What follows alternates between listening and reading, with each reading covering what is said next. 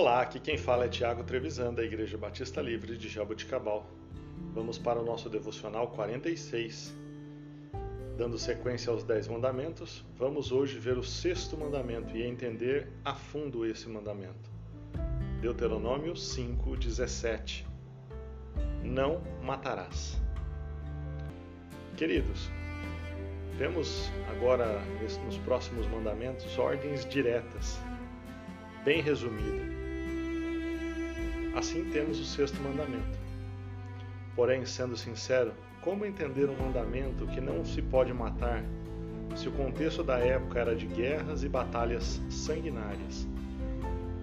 Pois bem, em Israel esta lei não cobria as guerras determinadas pelo próprio Deus para a defesa do território ou conquista de novos territórios, nem excluía a morte de idólatras, assassinos, vários outros tipos de transgressores da lei, que é ordenada em diferentes passagens em Deuteronômio. Este mandamento está relacionado diretamente ao assassinato de uma pessoa por, com motivação banal e fora de contextos apresentados acima.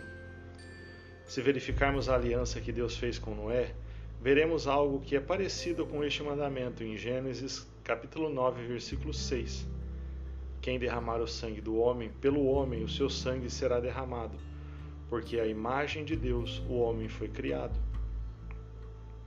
Se caso alguém cometesse algum crime de morte acidental, o julgamento seria bani-lo da sociedade, porém não seria morto. Por isso existiam cidades refúgio, no total seis, se eu não me engano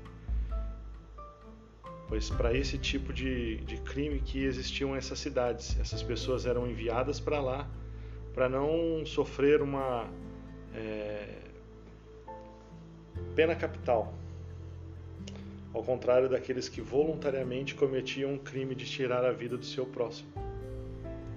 A tentativa de invocar esta lei como base para o pacifismo ou a abolição da pena de morte vem da compreensão errada do versículo 17 a justificativa para tais questões deveria ser buscada em outras passagens das Escrituras e definida em outras bases. Vale ressaltar que esse mandamento não era exclusivo de Israel. Os povos circunvizinhos de Israel já tinham leis parecidas com essas. A mais antiga registrada é o famoso Código de Hammurabi. É difícil entender isso nos nossos dias, principalmente depois do advento Jesus, que nos diz que se odiarmos uma pessoa já estamos cometendo o crime de assassinato. É necessário, é necessário entendermos que Jesus não veio destituir os mandamentos, mas ele veio ressignificá-los e cumpri-los. Portanto, precisamos aprender a viver de modo digno do ato salvífico de Cristo na cruz do Calvário. Lembre-se, Jesus é a solução para qualquer caos que estejamos vivendo. Deus abençoe o seu dia.